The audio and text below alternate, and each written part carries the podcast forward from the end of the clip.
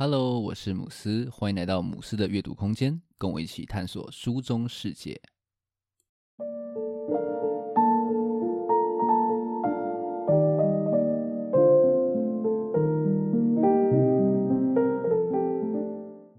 今天要来跟大家分享《晶片战争》这本书。近年来啊，中国跟美国的这种竞争对抗，可以说是走到了白热化的境界。然后呢，大家赫然发现说，晶片这个过去可能只会呃出现在半导体产业的这种专有名词，居然呢在这场大国博弈当中扮演了非常重要的角色。这本《晶片战争》的作者 Chris Miller，他本身是一个国际史的教授。那在这本书当中呢，他用一篇篇精彩的故事，娓娓道来这种半导体产业的发展。并去梳理每个国家在这个矽时代下面的地缘竞合。我自己是觉得说呢，这本书是你今年一定要读的精彩大作。其实我本来看到这本书这种非常可怕的厚度，已经有心理准备说，哇，可能要呃努力的去硬啃它。没想到呢，诶，读起来竟然是超乎想象的好看。它的每个章节都设计的还蛮简短的，而且呢，节奏非常的紧凑。会让你就是忍不住就一直给他追下去，不知不觉就看完了整本哇超级厚的书。只能说呢，诶，作者 Chris Miller 真的是非常的厉害。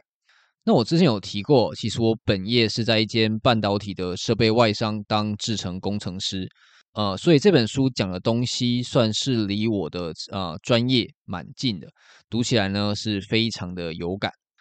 那这期节目呢，我打算从以下的三个面向，分别是半导体业的历史轨迹、科技与政治的关联，还有产业的兴衰，来聊聊我的一些心得。那我们就开始今天的介绍吧。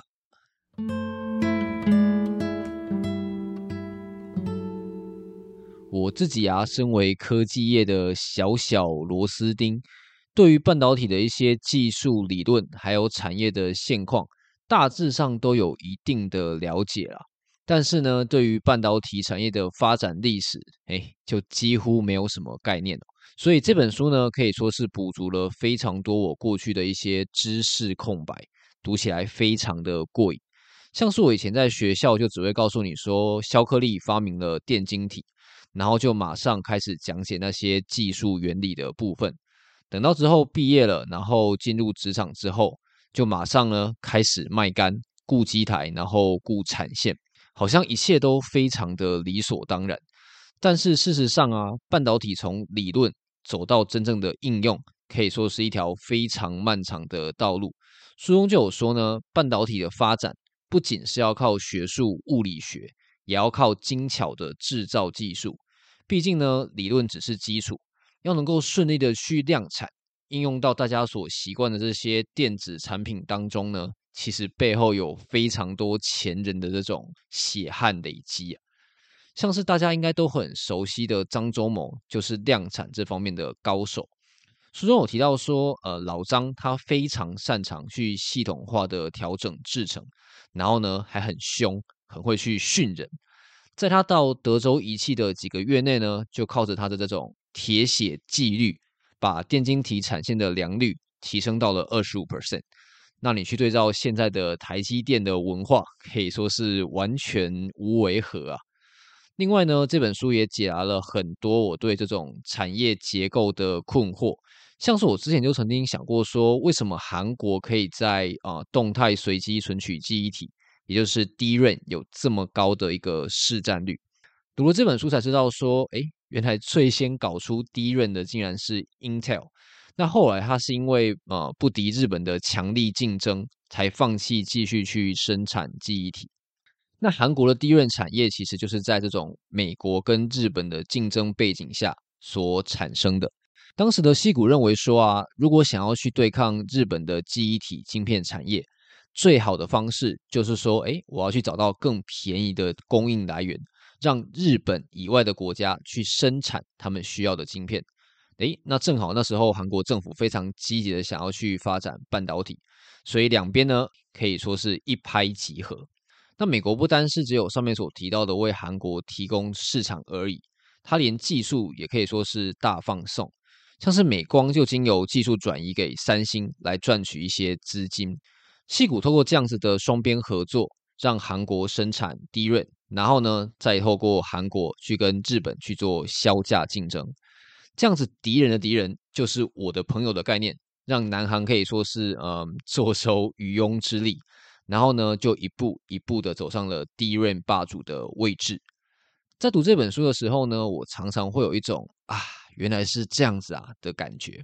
那我自己身在这个产业当中，其实常常会太快就从理论跳到应用，然后就去忽略说，其实背后的发展是非常非常的不容易的。那在读这本书的过程当中呢，看着很多这种现在很习以为常的东西，怎么样一步一步走到现在的这个样子，莫名的呢，哎，还蛮感动的。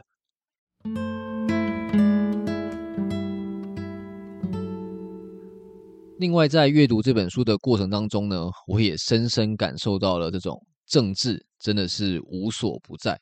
之前有跟大家分享过《巨变时代》这本书，那里面就有提到说，战争其实常常是科技发展的原动力之一。那晶片技术当然也不会例外。其实最初呢，让晶片大大成长的，就是大家很熟悉的美苏的冷战对抗。在冷战的时候呢，因为美国跟苏联它不能打仗嘛，所以就要转到其他的领域去竞争。其中一个领域呢，就是太空领域。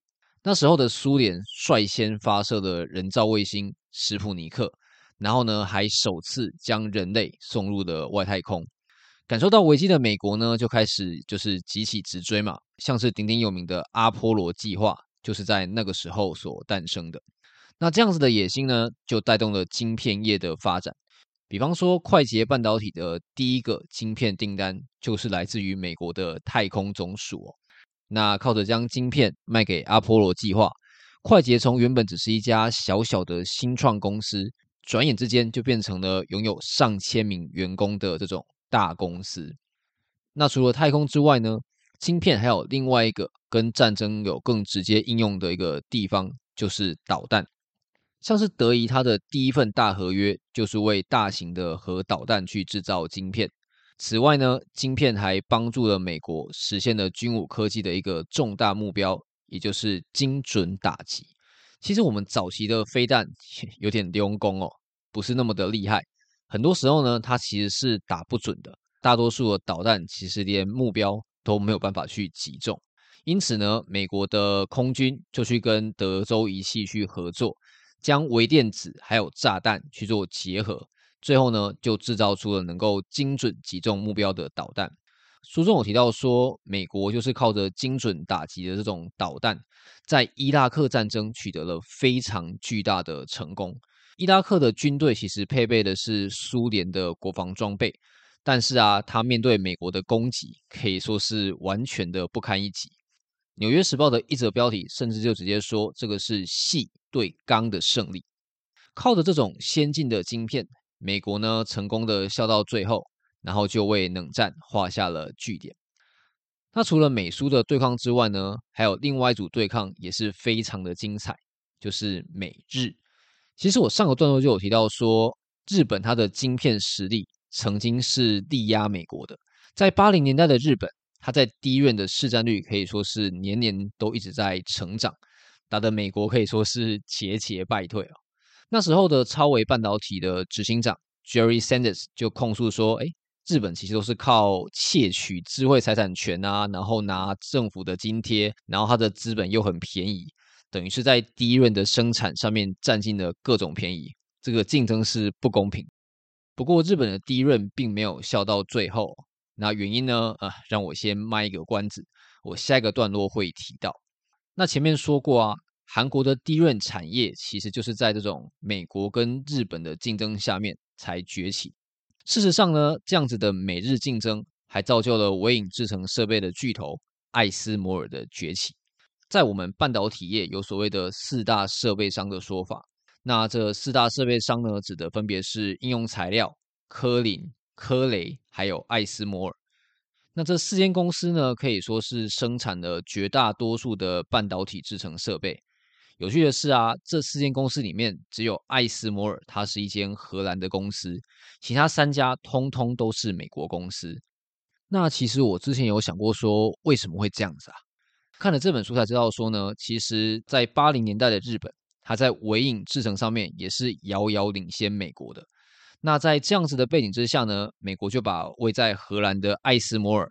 当做是可以取代 Canon 或者是 Nikon 这些日本设备上的一个优质选项，这概念呢，跟美国去帮助韩国生产 D 环可以说是一模模一样样。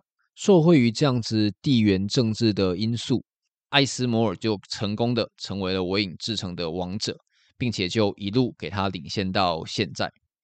那既然要谈到科技跟政治，那势必得要来聊一下最近非常夯的美中对抗。事实上呢，这个两强对峙可以说是以晶片为主轴的一场世界霸主争夺赛。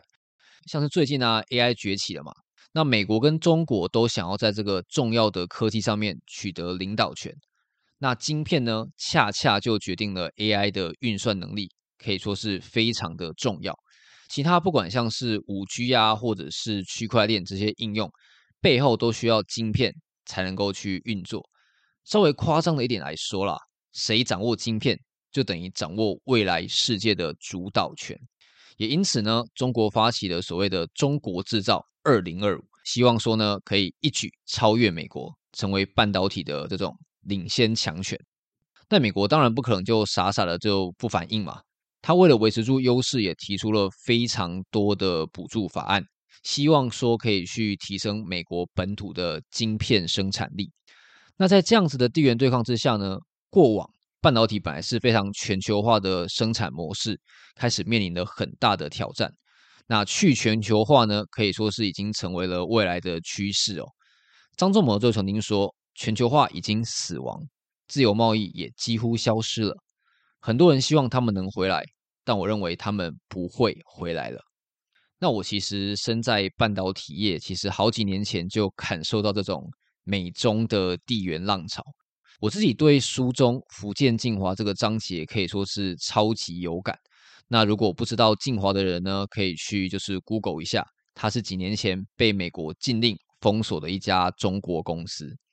其实那个时候，晋华在建厂的时候，我就是第一波飞到中国去验机的工程师之一哦。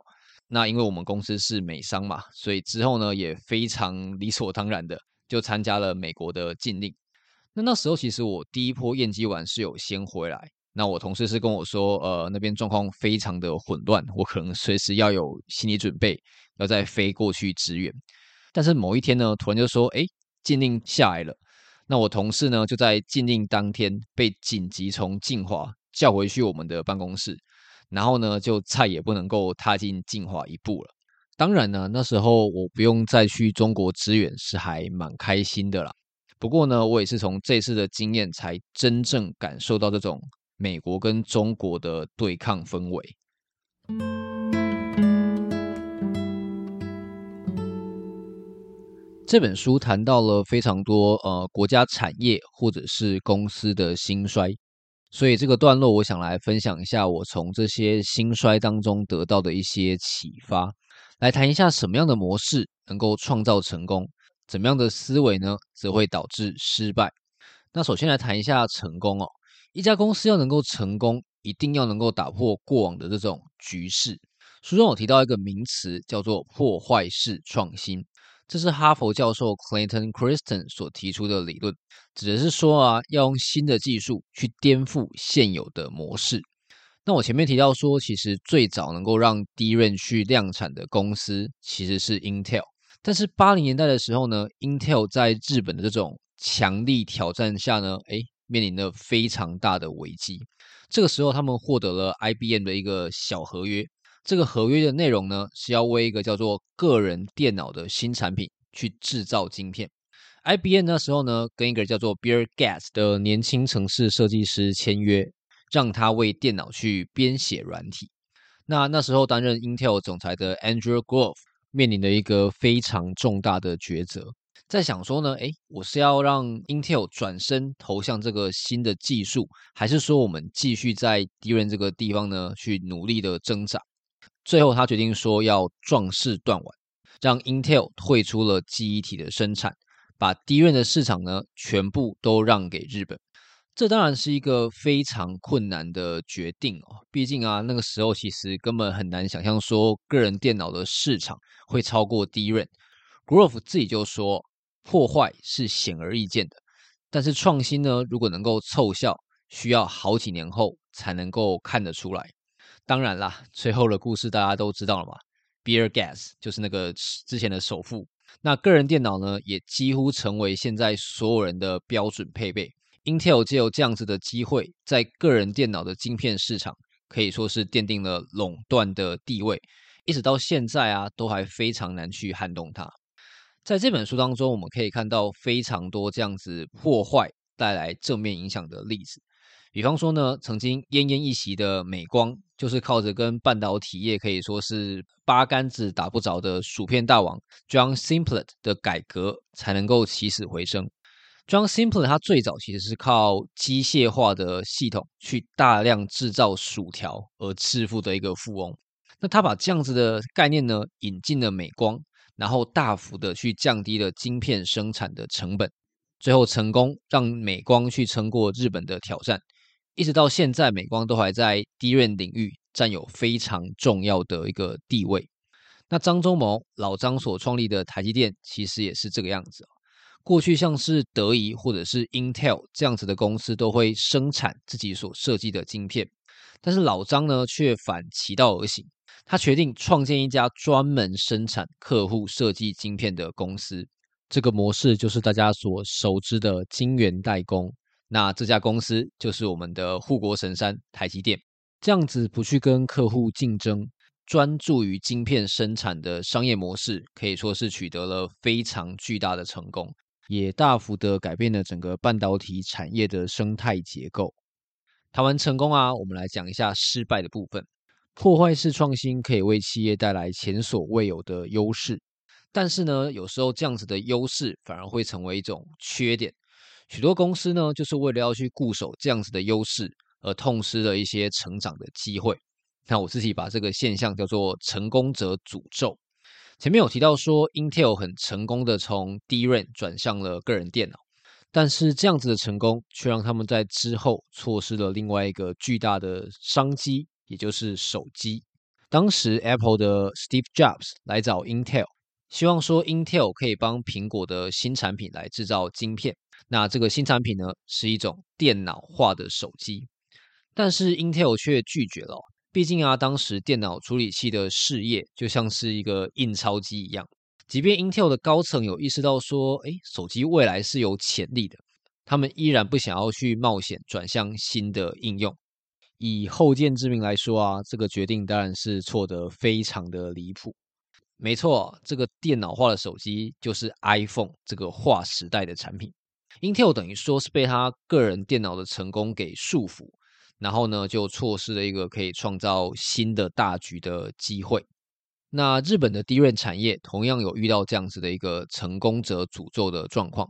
前面有提到过说，日本的 DRAM 曾经是力压美国的，他们靠着政府的津贴，在记忆体的生产上面取得了非常巨大的成功。但是呢，这样子的优势反而让他们在面对美光啊，或者是三星的削价竞争的时候，依然是选择说加倍在 DRAM 生产上面去投资，这样子的执着让他们错过了个人电脑的崛起。那不像是成功转型的 Intel，日本的 DRAM 产业呢，之后就慢慢的衰落，最后就退出了领先的行列。从上面的讨论我们可以发现说，其实啊、嗯，成功它是一种动态。如果说呢，你只满足于当前的优势，不能够及时的去转型的话呢，诶，失败就可能突然降临在你的身上。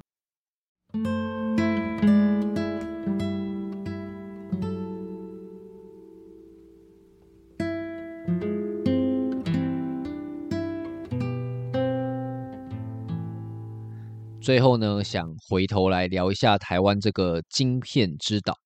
台湾拥有很完整的半导体生态系，那乡民戏称的护国神山台积电。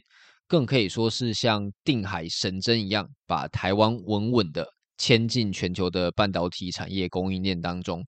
书中甚至这样子说：晶片制造的全球化并没有发生，而是台湾化了。那最近因为美中关系的紧张嘛，身在第一岛链的前缘，又跟中国就是关系很复杂的台湾，当然也无法就是置身事外。那书中的这段话，我觉得形容的非常的精准。